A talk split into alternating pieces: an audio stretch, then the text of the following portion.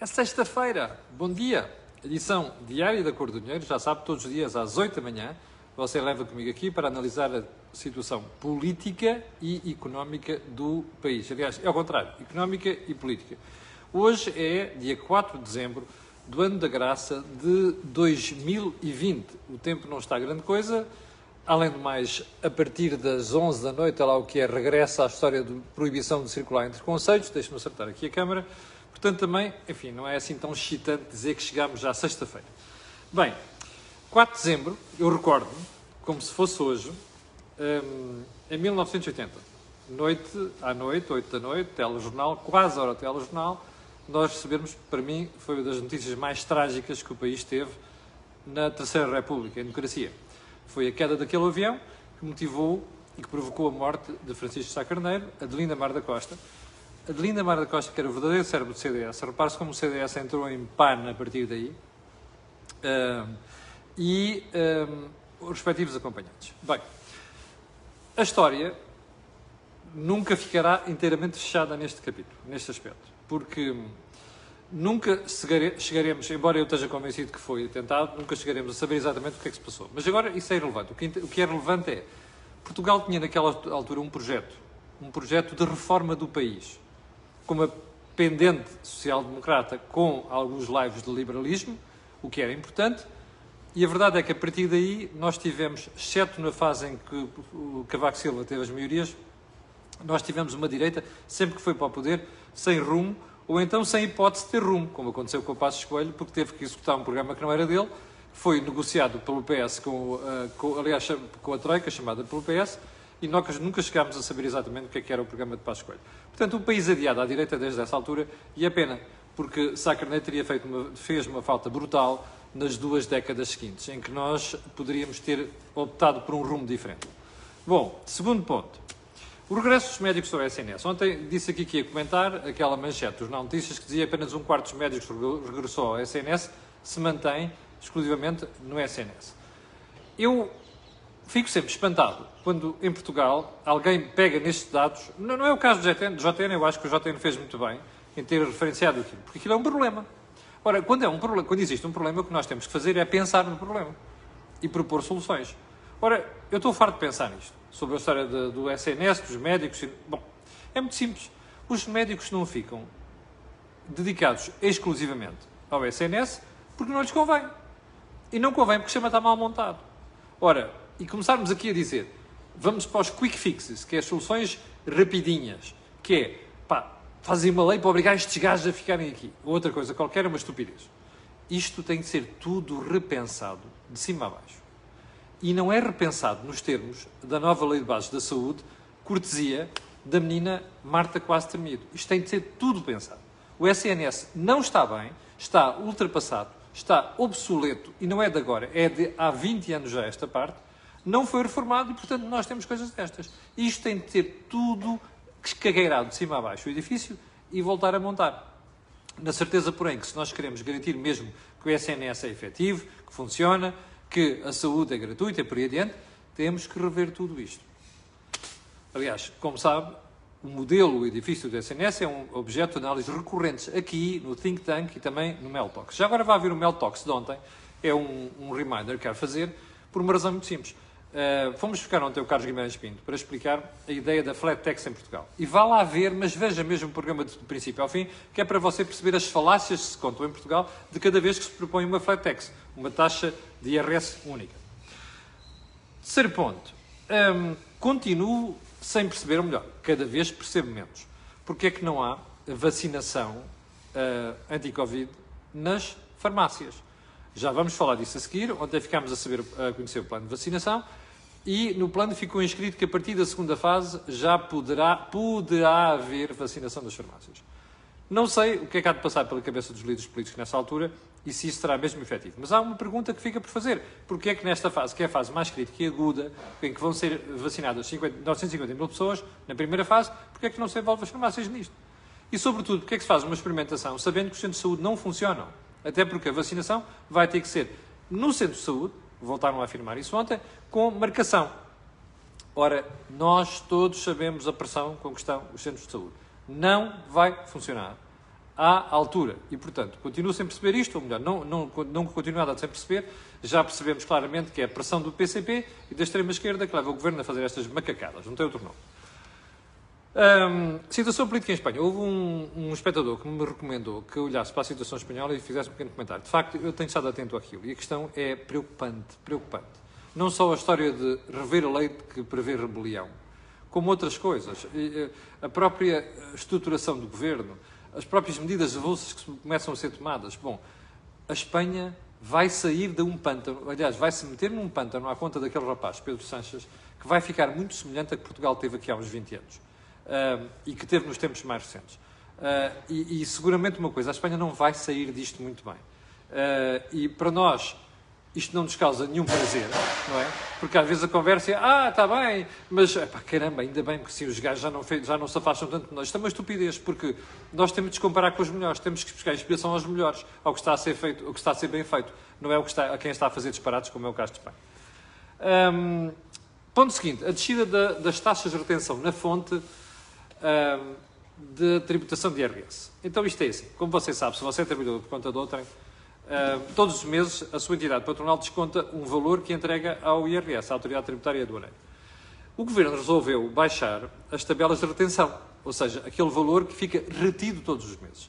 Isto é como um botãozinho de fine-tuning. Está a ver? Aquilo, antigamente, os rádios com onda curta, a malta nova já não sabe o que é isto, tinha um botão, um botão que dizia assim, fine-tuning, que era independente do rotor, fazia a sintonia em geral, depois havia que ele fazia a sintonia fina. Ora, a retenção na fonte é como uma sintonia fina, a sintonia fina, você sabe mais ou menos quanto é que vai pagar, mas aquela taxa pode ser um bocadinho mais para baixo, um bocadinho mais para cima. Ora, mais para cima quer dizer que se desconta muito, mais para baixo quer dizer que se desconta menos. O Governo fez um artifício para meter artificialmente dinheiro no bolso das pessoas, que foi puxar para baixo estes, estas taxas de retenção na fonte. Isto quer dizer que, em média, como já ouvi várias, várias análises de fiscalistas, isto pode ter mais ou menos 300 euros a mais nos bolsos das famílias.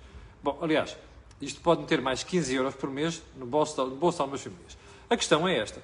É que depois os reembolsos em 2021 vão ser inferiores. Aliás, em 2022. Como você sabe, a declaração de rendimentos do ano 2021 depois será analisada, uh, fechada em 2022 e nessa altura ou se paga mais ou se paga menos já percebeu o que é que vai acontecer com o fine tuning para baixo. Quer dizer que você ou vai pagar, ou não vai receber reembolsos, ou então até pode pagar muito. Portanto, o que é, qual é o meu conselho para as pessoas? Primeiro, não entre nesta demagogia. Isto é demagogia pura e simples do, do, do, governo. Para fazer artificialmente os portugueses sentirem que, afinal, não há austeridade. Ah, ai, como nós vimos ontem, os salários caíram 3,5% em Portugal. Não vale a pena fugir isto. Mas o conselho é este: não gaste esse dinheiro. Ponha esse dinheiro de lado.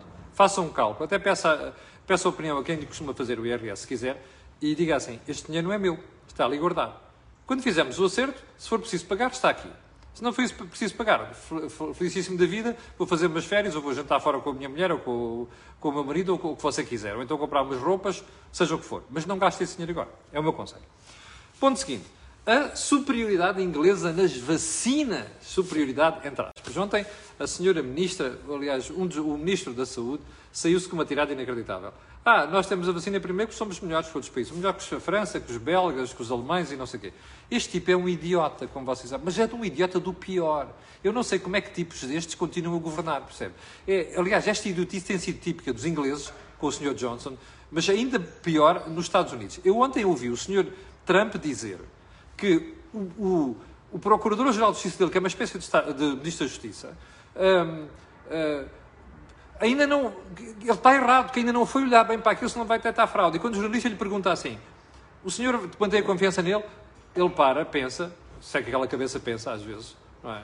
E diz assim: daqui a umas semanas digam-me, veja só o nível desta gentalha, percebe? É que não é só gentalha na classe política em Portugal. Veja a gentalha na Inglaterra e veja a gentalha nos Estados Unidos.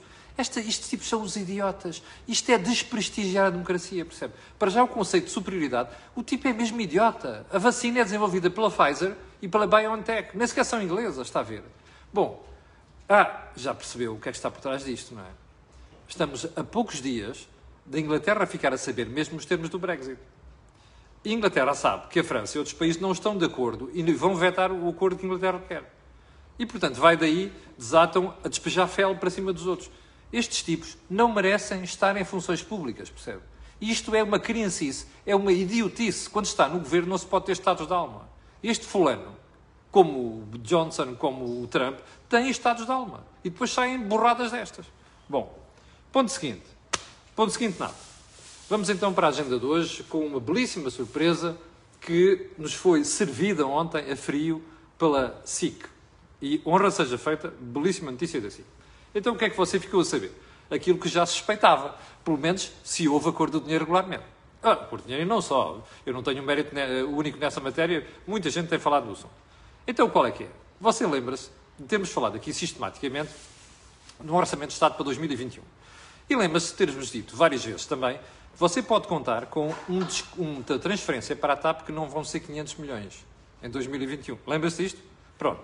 Ontem tivemos a certeza desta marmelada ao ouvirmos a SIC Notícias. Então o que é que a SIC descobriu?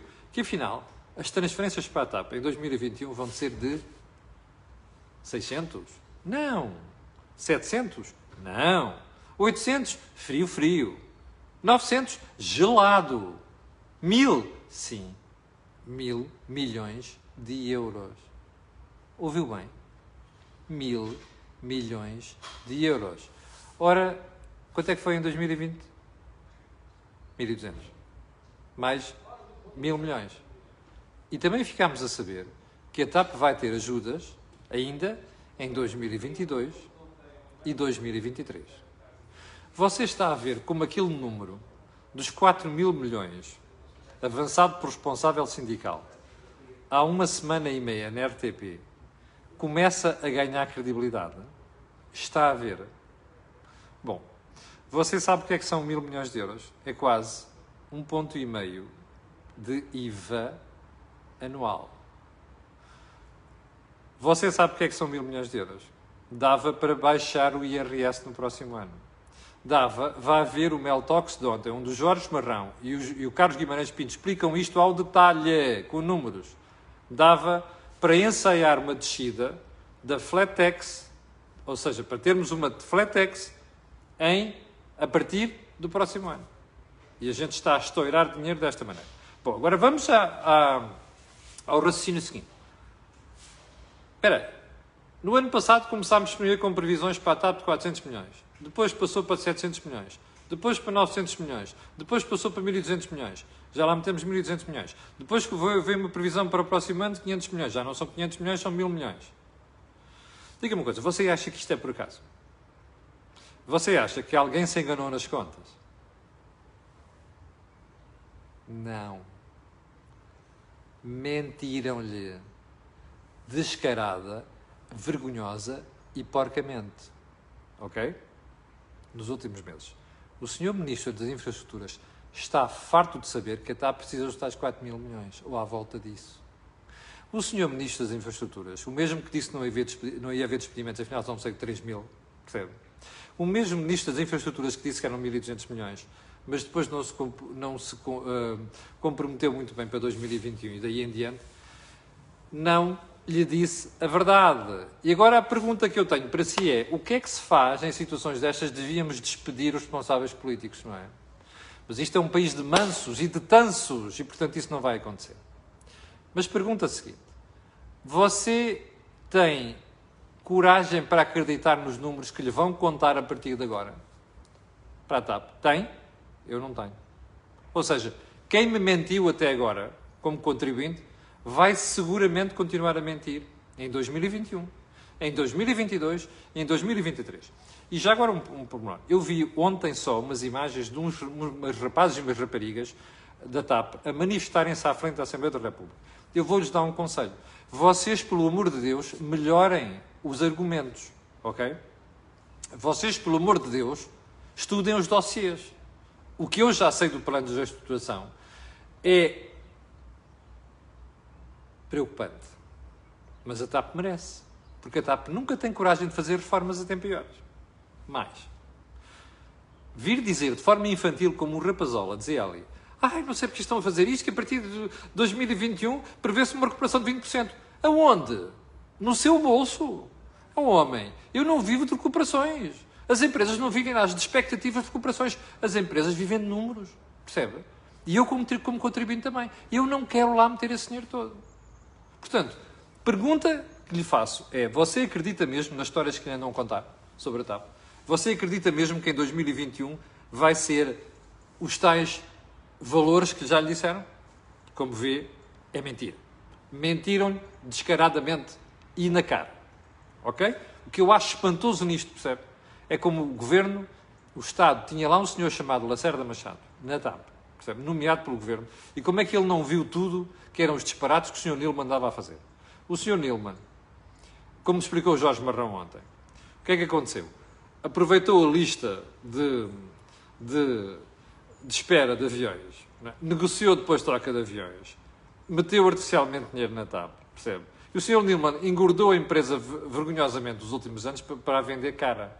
Esse é que foi o ponto. Eu acho incrível como é que quem estava do governo, representado ali, não viu isto. Bom, e nós estamos a pagar. Bom, ponto seguinte. Ontem o Sr. Bruno Le Maire, Ministro das Finanças francês, veio a Lisboa para ter um encontro com o Dr. João Leão, Ministro das Finanças. Mas depois houve um encontro privado na, Embaixada de França, ou como disseram, com os jornalistas portugueses, e o Sr. Bruno Le Maire meteu as pés pelas mãos. Sabe, uma coisa, sabe qual é o problema da França? É que é ir levantar um partido de direita um partido de esquerda. São todos socialistas, percebe? Veja o que disse o Sr. Bruno Le Maire. Um, não devemos poupar nos apoios à aviação. Ouviu bem? Não devemos poupar nos apoios à aviação. Epá, se ele está a fazer isto para dar um, fazer um frete ao governo português, pá, vai dar uma volta ao bilhar grande. Eu nunca gostei de franceses por causa disto. Franceses políticos, não é franceses de povo, percebe? Porque estes tipos são socialistas. Bom, se ele tem dinheiro para meter na Air France, como prejuízos tem, já lá meteu 7 mil milhões de euros. Bom, também a porcentagem do PIB e da riqueza, eh, nós vamos meter mais ou menos 3 mil milhões ou 4 mil milhões na TAP, eles meteram 7 mil milhões na Air France, eu acho que na Air France é uma pechincha. Mas se ele tem 7 mil milhões de euros para meter na Air France, que meta. Eu não preciso é de imitar os maus exemplos, está a perceber? Como dizia a minha mãe quando eu era miúdo, espera aí, se ele for a, deitar, a correr a deitar-se a um poço, tu vais atrás. Aqui é a mesma história. Este fulano quer-se deitar a um poço, eu não tenho que ir atrás. Percebe? Por falar em disparados. Bem, fica registado este. Ai, já agora, desculpe lá, vamos aqui à nossa agenda, que é para não falhar rigorosamente nada. Bom, então vamos lá à vacinação. Ontem ficámos a conhecer com pompa e circunstância o plano de vacinação em Portugal. E, como você percebeu, já deve ter lido, se não leu, vai ouvir aqui, nós passamos a ter três fases. A primeira fase vai ser para os grupos prioritários, onde são pessoas com 50 ou mais, mais anos com as seguintes patologias. Note bem: insuficiência cardíaca, doença coronária, insuficiência renal e doença respiratória crónica com suporte ventilatório. Um, as pessoas residentes em lares e internadas em unidades de cuidados eh, continuados e respectivos profissionais. Uh, e depois, finalmente, os profissionais de saúde diretamente envolvidos na prestação de cuidados. Esta é a primeira fase. A segunda fase, que é pessoas a partir dos 50 anos até aos 64. Aqui alarga-se as patologias, passa a incluir diabetes, neoplasia maligna ativa, ou seja, cancro, doença renal, insuficiência hepática, obesidade e hipertensão arterial. Aqui, o, o, o, o universo vai mais ou menos até cerca de 1,8 milhões de pessoas. Uh, enquanto na primeira, na primeira fase, são 950 mil pessoas. Um, ehm, terceira fase. A terceira fase será o resto da população. Bom, vamos. O, o plano está certo? Eu acredito que sim, percebe? Porque isto é feito por técnicos, malta que está envolvida na saúde. Eu não tenho competência para questionar aquilo. Posso questionar outras coisas. O que é que vou questionar? Você recorda-se da conversa da semana passada? Quando foi divulgado o relatório, que dizia que mais de 65 anos, ou o que era, não iam ser abrangidos. Está a ver como não são. Ficam para depois, para a segunda fase. Está surpreendido? Não esteja. Você reparou como se diz que o resto da população só a partir de julho do próximo ano? É inevitável. Sabe porquê? Olha, não há vacinas para todos. E, portanto, quando vem um lote limitado, você tem de fazer escolhas. A economia é assim, a vida é assim. Quando são recursos escassos, que são recursos escassos, as vacinas, você tem de fazer escolhas. E quando se faz escolhas, hierarquiza-se, prioriza-se, percebe? E é isso que está aqui em causa. Portanto, agora veja lá do que é que valeu aquela tontice toda do Sr. Primeiro-Ministro e do Presidente da República na semana passada, muito indignados, chamar ideias tontas. Não são ideias tontas, são limitações da vida, percebe? Não há vacinas suficientes para todos, tem que se hierarquizar quem são os prioritários. Podemos discutir se devem ser estes, devem ser aqueles, não interessa. Nós temos de estabelecer prioridades. E a verdade é que a esmagadora maioria da população portuguesa, se as coisas correrem bem, só será vacinada depois de julho. A tal imunidade de grupo só será garantida nessa altura. Está a ver como é que, nestas coisas, mais valia os políticos estarem calados, em vez de abrirem a boca com disparados. Bom, ainda na sequência disto, causa da expectativa de correr bem com as vacinas, o senhor ministro uh, João Leão, parece cada vez mais com Mário Centeno, ontem saiu-se com uma tirada de... Um, ele espera uma rápida recuperação em 2021. Opa, eu também esperava poder ter asas e voar. Não é? Eu também esperava que a minha contribuição para a TAP em 2021 fosse 500 milhões. Mas afinal vai ser de mil milhões. Está a ver o que é que são as esperas, as esperanças, as expectativas dos Ministros das Finanças? São isto. Morrem à boca da realidade, às mãos da realidade. Bom, isto é uma estupidez, não é? Ninguém sabe o que é que vai acontecer na economia em 2021. E mais, não sei muito bem como é que o Sr. Ministro pode esperar uma rápida recuperação quando ele não tem elementos para dizer isto, percebe? Porque nós já vimos aqui que rápida recuperação é quando uma boa parte da população estiver vacinada. Ou ele acha que de um momento para o outro vai começar tudo para aí movimentar-se, a produzir e a consumir à doida, só porque a gente espera que vai ser vacinado daqui a dois ou três meses. Não faz mais pequeno sentido, percebe? Estas afirmações são gratuitas, são uma estupidez, não deviam vir da boca do Ministro das Finanças. Ele devia ser cauteloso. Ele devia ter reserva em dizer certas coisas. Não resistem a fazer estas figuras. Bom, já percebeu que vamos ficar sem tempo, não é? Então é assim. Ontem ficámos a saber também que o nosso Sr. Presidente da República vai, já mandou o decreto de, de Estado de Emergência para a Assembleia da República e que já prevê Estado de Emergência até dia 7 de janeiro. Pergunta, porquê é que então vão largar as facilidades no Natal? Se já sabem que isto é um problema, é que pode ser mesmo um problema, porque é que andamos aqui, que faz, aperta agora, alarga depois, mais valia manter alguma coerência nisto. Diziam assim, olha, vamos estar assim até abril. Quando a gente espera já ter, ou até julho, quando a gente espera já ter a maior parte, parte da população vacinada. Mais vale fazerem isto. É agora, alarga, aperta o laço, alarga o laço, e não sei das quantas, isto não faz sentido. Isto é, até afeta as expectativas de consumidores, de trabalhadores e de empresas. Bem, último ponto disto. Ontem a OCDE veio uh, uh, falar da carga fiscal nos vários países. E chegou à conclusão que, afinal, em Portugal é mesmo 34,8% do produto interno bruto. Isto é a maior carga fiscal de sempre. Okay? De sempre. Não esqueça quem é que fez isto, ok? Não esqueça. A esquerda. A esquerda. O Bloco de Esquerda, o PCP e o, e o PS. Que estão, no, que estão no governo, ok? Andaram, como isto se refere a 2019, andaram a fazer estas figuras, percebe? A dizer que isto e aquilo são os responsáveis por isto. Segundo ponto, sobre a carga fiscal. A carga fiscal portuguesa fica acima da média da OCDE. Ouviu? E a OCDE não são três ou quatro países, são 30 países. Portanto, isto diz bem do que é que foi a política e a governação nos últimos anos. Eu não me esqueço disto. Bom, eu queria ir à questão das, eh, das moratórias. Não dá, já analisei muito brevemente. Quando for caso disso, hei de voltar a, a falar do assunto, até porque a, a Associação Portuguesa de Bancos está a analisar criteriosamente o problema. Mas queria terminar com a fome, a greve da fome dos restaurateurs. Acho que disse bem, não é? Restaurateurs em Portugal. Epá, já não há greves de fome como, fome como antigamente. Eu, quando ouvi o Libomir Stanisic dizer eu daqui só saio para o cemitério, eu pensei que era a sério. Não era a sério. Pá, que saudades dos gajos que fazem greve de fome a sério. Ficam, ou vão mesmo ali quase até ao cemitério, ou alguns foram mesmo até ao cemitério. Que saudades. Esses é que têm no sítio. Porquê é que eu digo isto? Aquela encenação de ontem foi lamentável.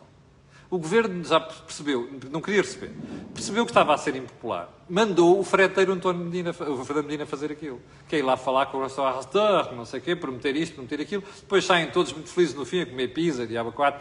Pá, isto é uma vergonha inacreditável. Fica mal para o Fernando Medina, que é um freteiro autêntico. Aliás, eu acho que o Fernando Medina devia ser, passar a ser pago como ministro, porque ele de facto é um ministro, não é Presidente da Câmara de Lisboa. Ele deve dedicar mais tempo a falar com o Costa, a tratar dos assuntos do Costa, do que a tratar da Câmara de Lisboa. Aliás, e vê-se por algumas coisas que passam em Lisboa, né? que são autêntica tonteria. Bom, agora, para o rector isto também fica mal. Porque afinal andaram a ensinar aquilo tudo, está a ver? Mas quais cedências, quais quê? Isto é uma vergonha. Não tem outro nome.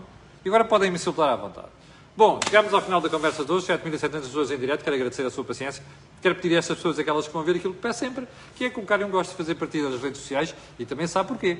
Aquilo que houve aqui não houve mais, mais sítio nenhum. Quero recordar para o final que este programa e este canal têm uma parceria com a Prozis e quero também lembrar, já sabe, quando for lá fazer compras, no checkout ponha Camilo. Aliás, esta semana há uma série de promoções na, na área da tecnologia. Vá lá ver. Uh, não se esqueça também que desejo imediato amanhã com o Dr. Alexandre Nunes e amanhã vamos falar de burnout. Como evitar queimar os seus fusíveis. Ok? Acho que vou pedir à Alexandre para dar uns conceitos à malta do governo. Obrigado, com licença. Tenha um santo fim de semana e até ao desejo imediato.